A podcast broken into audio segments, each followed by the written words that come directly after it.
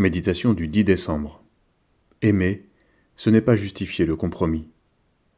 Lire 1 Pierre chapitre 2, verset 12. Bien-aimés, je vous exhorte en tant qu'étrangers et voyageurs à vous abstenir des désirs charnels qui font la guerre à l'âme.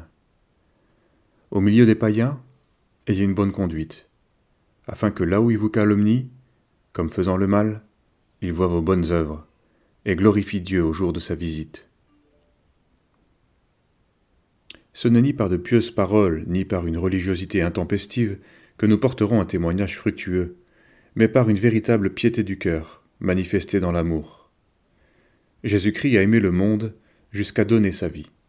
Il était la lumière, et brillait tout simplement par sa conduite, son témoignage et sa présence parmi les hommes. Mais par cette présence, Jésus manifestait que les œuvres des hommes étaient mauvaises. Aussi, le monde l'a rejeté. À sa suite, nous sommes appelés à être lumière, c'est-à-dire à dénoncer les œuvres mauvaises du monde par notre présence bienfaisante et vertueuse.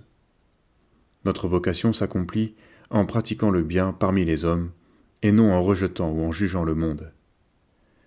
Ne livrez pas vos membres au péché, comme armes pour l'injustice, mais livrez-vous vous-même à Dieu, comme des vivants revenus de la mort, et offrez à Dieu vos membres comme armes pour la justice. Romains 6, verset 13.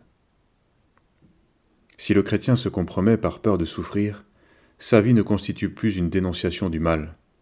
Elle devient au contraire une arme pour l'injustice. Ne nous laissons donc pas séduire par des propos religieux qui admettent et justifient le compromis jusqu'à faire entrer le monde dans l'Église. Il fut un temps où le slogan à la mode était L'Église dans la rue et la rue dans l'Église. On pourrait traduire L'Église dans le monde et le monde dans l'Église. N'est-ce pas le comble? Quel mélange Et quelle confusion C'est précisément ce scandale qui offense le Saint-Esprit.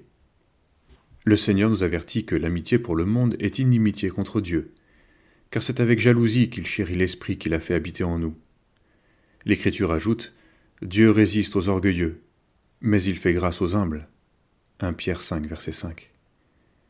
Quel orgueil en effet que de penser que nous pouvons rester indemnes, tout en nous compromettant allègrement au milieu du monde, sans jamais manifester la moindre désapprobation contre ses œuvres mauvaises. Puisque Dieu fait grâce aux humbles, humilions-nous, purifions notre cœur de tout compromis, pour être de fidèles témoins de la parole de Dieu. Sa grâce se répandra sur nous en fruits de vie abondants.